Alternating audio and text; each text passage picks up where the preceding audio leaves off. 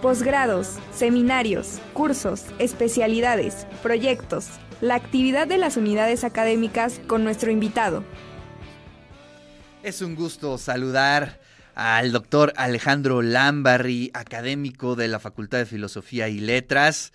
Eh, acaba de publicar un libro muy interesante, Jorge Ibargüengoitia, un escritor entre ruinas, biografía literario, y que coincide que ayer fue eh, su aniversario de eh, Jorge Ibargüengoitia. Alejandro, ¿cómo estás? Buenos días. Muy bien, muy bien. Buenos días, Ricardo. Qué gusto. ¿Cómo va la pierna? A ver, cuéntanos. Ay, pues ya, hoy me quitan este yeso y espero que la rehabilitación sea más o menos rápida. Pero consejo a toda la gente, no vean su teléfono celular mientras están caminando. Es la principal regla de seguridad, por favor. Nuestro cerebro no está hecho para eso. Sí, sí, sí. Oye, Ale, pues a ver, eh, qué grata, qué grata lectura tuve hace unos días de este libro, esta biografía literaria de Jorge Ibargüengoitia. Y lo primero que hay que preguntarte es que, ¿cómo llegas a la idea de escribir esta biografía a partir de los archivos? ¿Cómo se, cómo se van dando las señales para que te vayas a Princeton y rescates y reorganices esta biografía literaria? Pues sin duda alguna de uno de nuestros escritores eh, al mismo tiempo importante, pero también este, conflictuado con la intelectualidad en México, ¿no? Sí, mira, eh, no me quiero remontar mucho tiempo atrás, pero me voy un poquito. Al término de mis estudios de doctorado, yo pasé un momento leyendo solo aquellos textos que, más disfrutaba. Y el género que más leí en esa época fue el de biografía. De ahí que cuando yo eh, quise iniciar un siguiente proyecto, dije, bueno, voy a escribir una biografía. En ese momento lo hice de Augusto Monterroso. Y te cuento esto porque lo interesante fue que eh, preguntando, enviando correos, descubrí que el archivo, en ese caso de Monterroso, estaba en la Universidad de Princeton y bueno, tuve la gran fortuna de solicitar y obtener una beca. Una vez estando allá, eh, yo pensé que solo me daban beca para consultar el archivo al que había solicitado y vi en la página de internet que estaba el archivo de Ibargüengoitia. Me contuve unas semanas, dije, bueno, voy a terminar en Monterroso. Una vez que lo terminé, así pregunté, oigan, de pura casualidad, ¿podría yo eh, ver el de Ibargüengoitia? Y me dijeron, sí, claro, adelante. Eh, lo, lo, empecé a consultar y fue una maravilla. Entonces ya después hice todo lo posible para adentrarme a, a ese archivo y esto fue, bueno, hace aproximadamente cuatro o cinco años que empezó el proyecto y esa fue, digamos, la chispa que encendió el, el interés con, con. Claro. Y a partir de ese momento, eh, pues inicia la construcción de esta eh, biografía literaria que, bueno, pues desde, desde que abrimos el libro nos encontramos con estas referencias humorísticas, estas citas con las que tú abres el libro. Y nos damos cuenta que, eh, bueno, sí, la obra altamente humorística, pero un poco también de su vida íntima, ¿no? Este, su, su, su, relación con su diario, con sus archivos, nos muestra este juego eh, poco visitado entre los, los y las escritoras mexicanas. Sí, totalmente. Fíjate que me costó poner esas citas que vamos nada más a, sugerir para que el lector... Si no, no las vamos a decir, no las vamos a decir. Pero no son citas normalmente que van en un texto académico Ah, me tocó la suerte de, ver de pronto cosas muy personales y eh, uno en su investigación va apuntando y quizá en algún momento las utilices, ¿no? Em, tuve pues este, ahí al final el, arrojo de, publicarlas, después de pensarlo mucho, reflexionarlo, y creo que es una buena puerta de acceso a la obra que, escribí sobre Ibargüengoitia, y a la misma obra del propio autor. Para mí fue muy importante que, este texto estuviera en diálogo con la literatura de Ibargüengoitia, en el sentido de una escritura ágil, entretenida, Humorística es más difícil porque es un, es un trabajo crítico, pero aún así está eso del epígrafe. Y, eh, y sí, que fuera una obra que, que, le hiciera honor o que estuviera en diálogo con él, ¿no? Que, que fuera una obra que, que, se lee como sus novelas de manera muy ágil, entretenida y que a la vez, como sus propias novelas, si quieres excarbar e indagar en estos grandes temas literarios que, que nos atañen, pues se podría también hacerlo, ¿no? Claro. Oye, y bueno, pues desde el principio vamos dibujando el perfil de Ibargüengoitia, interesantísimo, me gustó mucho eh, de dónde viene su familia, ¿no? Este, la oligarquía total, ¿no? Es este, en medio de eso es que nace, pues uno de los autores más satíricos, irónicos, eh, contra el régimen de la época, ¿no? Eh, eh, hace rato estaba yo leyendo a la audiencia un poquito de este libro, Instrucciones para Vivir en México, y es increíble cómo le da a matar al PRI, ¿no? De la época de los setentas, pero él nace en, en yo creo que en uno de los espacios pues más conservadores, oligárquicos del país, que es, bueno, Guanajuato y específicamente su familia, ¿no? Tuve la suerte de entrevistar al hijo de Joy Laville, que fue la, que es la, bueno, fue, ¿no? Ya, ya murió. Sí. Fue la vida de Ibargongoitia. A ella le hablé, hablé con teléfono, por, teléfono con ella, y ya estaba muy, muy mayor y, no pude, eh, digamos que, sacarle muchas cosas, ¿no? Pero al, al hijo sí, al eh, eh, Trevor Rowe, que es em, bueno, la vida de Trevor Rowe es otro asunto, ¿no? Lo que te quiero comentar es que él eh, recordaba que su eh, que la tía de Ibargongoitia, eh, de niña, al crecer en Guanajuato, escuchaba al amanecer, que es la frase con la que titulo el primer capítulo, los burros que bajaban de los cerros cargados de plata. Y esos eran, claro, que, o sea, los burros trabajadores de la familia, de los Ibargongoitia, que mm, la familia se divide en varias ramas, por eso el concepto de oligarquía, y una de ellas, que si mal no recuerdo es a la familia Cumming y los Ibargongoitia, siempre trabajaron en, minas. La otra rama, los Antillón, eran eh, generales y, gobernadores, ¿no? Entonces, eh, recordaba que la tía decía, ay, bueno, cuando era yo niña, escuchaba al amanecer, casi que despertaba con ese ruido, y esa imagen se me hizo muy poética. Luego, el mismo Trevor, a quien agradezco mucho su apoyo, su ayuda, fue muy accesible y eh, en casa de la que, de, Joy Laville, de la que fue esposa de Ibar Goitia, consulté eh, fotografías de, ellos y también de la familia de Ibar Goitia.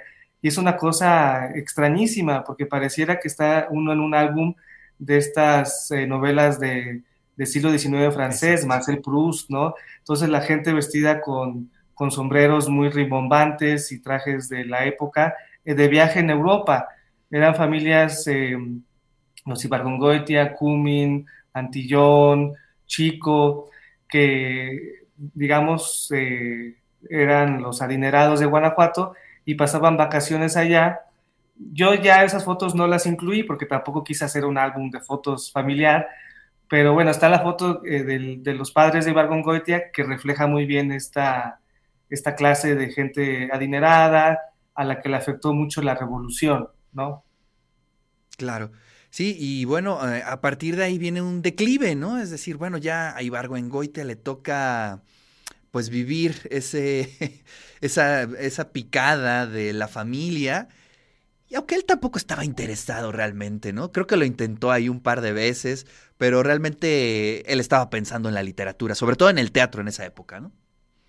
Sí, él descubre la literatura de manera muy circunstancial porque estaba en Guanajuato trabajando en la hacienda que le heredó su padre y va a visitar a su mamá y ahí se encuentra con Salvador Novo. Exacto. Algo que es muy interesante es uh, un comentario que me dio un amigo de Bargongoitia, David Erlich, eh, que, él, que a su vez le dijo a David que el cine mexicano de la época no, no le gustaba porque los diálogos eran muy acartonados, que eran como muy falsos.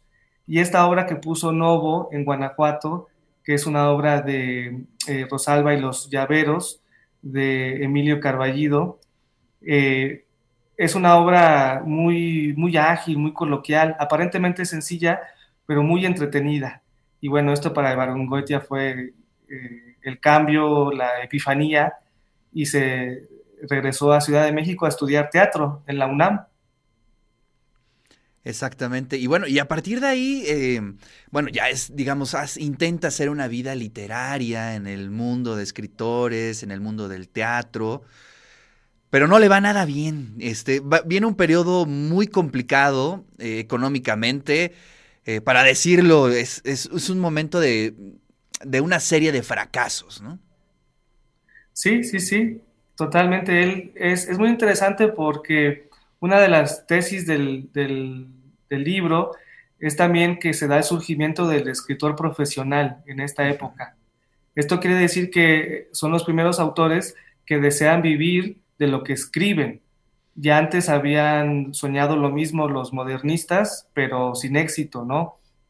Y es muy, es muy, muy interesante, por eso yo incluyo la imagen en el libro, que él se compra un, libro de contabilidad, Sistema Roca, y ahí apunta sus ingresos, ¿no? Y es, es un poco... Oye, pero se la pasa años enteros sin ingresos, Ale. ¿Te acuerdas? Es increíble. O sea, yo cuando vi eso, dije, bueno, pero apuntó mes por mes sin ingresos, sin ingresos. Tuvo, tuvo el, la disciplina, ¿no? De, de, hacerlo. Y me imagino que el sueño y la confianza de que, bueno, un día iba a apuntar finalmente ingresos. Y así fue. Es eh, Goitia uno de los autores profesionales de su época, porque bueno, ya em, cuando en los 70 en la década de los 70 a sus 40 años, 40, 50, él ya vivía de sus regalías. Claro. Oye, de ahí le da el carpetazo al teatro y decide hacer eh, novelas y comienza a cambiar un poco su destino, su, su, su, vida en la literatura. Y creo que todo inicia a partir de que gana el premio Casa de las Américas, ¿no? Así es. Ahora, fíjate que algo muy interesante de esto de la década del teatro es que a pesar de que solamente significó una sola obra, su primera, que todo lo demás se guardó en el escritorio, ahora que se han publicado sus obras de teatro, y también yo que tuve la posibilidad de, leer sus guiones de cine, escribió guiones que nunca se filmaron, eh, pude ver ahí, y para quien lea las obras de teatro también, que casi todas las tramas de sus novelas surgen de esas obras de teatro. O sea, van cambiando, las va modificando, las va ampliando, pero ahí están en ciernes, ¿no? Eso es, em, de hecho, alguien eh, me, contactó, un, joven de España que está haciendo su doctorado y, me preguntó, porque él, él, intuía esto, y le digo, sí, no solamente Ibargüengoitia basó sus novelas en las obras, sino los guiones que, por ahora están inéditos, ¿no? Y, claro, entonces él deja el teatro y Los Relámpagos de Agosto, que es la, novela que gana el, premio Casa de las Américas, es su primera novela y bueno, con ese espaldarazo él deja ya el teatro y se dedica a la narrativa. Así es. Oye, también eh, no le iba muy bien en el amor, ¿no? Tuvimos ahí, haces bien el relato de eh, que no era muy afortunado en ese aspecto. no, para nada, para nada. Y este, es muy, es muy curioso y también muy divertido la, manera en que él mismo se, se, este, se ironiza, ¿no? Entonces, ah, hay un cuento en La Ley de Herodes en donde se refleja muy bien ahí cuál era, yo creo, su, su verdadero problema y que es el hecho que estudió él primero una carrera de ingeniería, ingeniería en minas, y bueno, llega a la carrera de después de teatro en la Facultad de Humanidades y se encuentra con gente pues que se viste distinto a él, que habla distinto, que se comporta totalmente este, de manera pues ajena ¿no? a lo que él estaba acostumbrado. Y por ejemplo en un cuento dice que llega él con pants y tenis blancos y sus demás compañeros están, ya sabes, con el suéter de tortuga, estilo Sart, y vestidos de negro, y, nada, o sea, sí le costó eh, adaptarse y, en el amor sí eh, fue un fracaso hasta que conoció al amor de su vida, ¿no? Claro. Oye, eh, ya casi se nos acaba el tiempo, pero quisiera yo preguntarte, Ale, si, digamos, ya una vez hecha la edición, todo, ¿se te quedó algo en el tintero de esta investigación? ¿Se quedó algo afuera? ¿Alguna referencia? ¿Algo que te hubiera gustado incluir en esta biografía literaria de Ibargüengoitia? Bueno, mira, ahora releyendo el texto ya impreso, eh, en el tercer capítulo, que es un capítulo que, que me costó mucho escribir, publicar, justo porque, si te, si te recuerdas, eh, es un capítulo en donde están solamente las citas. Extraje lo que, lo que yo escribí y puse las citas. Exacto. Entonces, para eso fue muy arriesgado porque ah, obviamente el capítulo lo escribí, lo volví a escribir una y otra vez y al final me di cuenta que el mismo Ibargongoitia nos estaba contando todo el, la aventura y el calvario casi que fue escribir Las Muertas y, y entonces quité mi voz y puse solo la de él. Ahora, como fue algo que yo nunca había hecho, eh, lo estuve leyendo, releyendo, le quitaba y le ponía, y, al final creo yo que lo dejé un poco escueto. Hay más citas, hay más referencias del propio Bargongoiti a las muertas, claro. pero temí yo que el lector fuera a parecerle tan extraño, que no estuviera la voz del narrador, que, que lo dejé breve y entonces ahora, ahora que lo releo dije, ay, hubiera puesto más y más cosas porque está hablando ahí Bargongoitia, ¿no? Oye, y además, bueno, lo comentaba yo al principio del programa, eh, que ahí en los archivos de Bargongoitia se localizaste un manuscrito previo, ¿no? Que no es la versión que conocemos de las muertas, ¿no? Sino es un previo. Y de ahí es donde tú extraes estas, estas citas, ¿verdad, Ale? Así es, así es, Ricardo. Es un manuscrito que él mismo dijo, Ibargüengoitia, que lo había destruido. Y, nada, yo voy ahí y lo encuentro engargolado, eh, escrito a máquina, con correcciones al margen, eh, con fecha de escritura, o sea, un texto hecho y derecho, ¿no? Y, fíjate que después hice en esto de que, es la vida académica, eh, después me interesó e hice un, artículo académico. Hice una comparación, este, un análisis eh, de el que lo que él llama, ah, no me acuerdo muy bien cómo llama ese primer manuscrito, eh, las poquianchis, el libro de las poquianchis y las muertes. Y entonces, en ese primer manuscrito hay, es, una crónica, tal cual. Él se presenta como investigador, su nombre Jorge Ibargongoitia, va a los lugares de los crímenes y saca conclusiones. Y la novela, que no tiene nada que ver con una crónica, bueno, es una crónica parodiada, ¿no? Y sí hizo un estudio eh, más, digamos, sesudo, académico.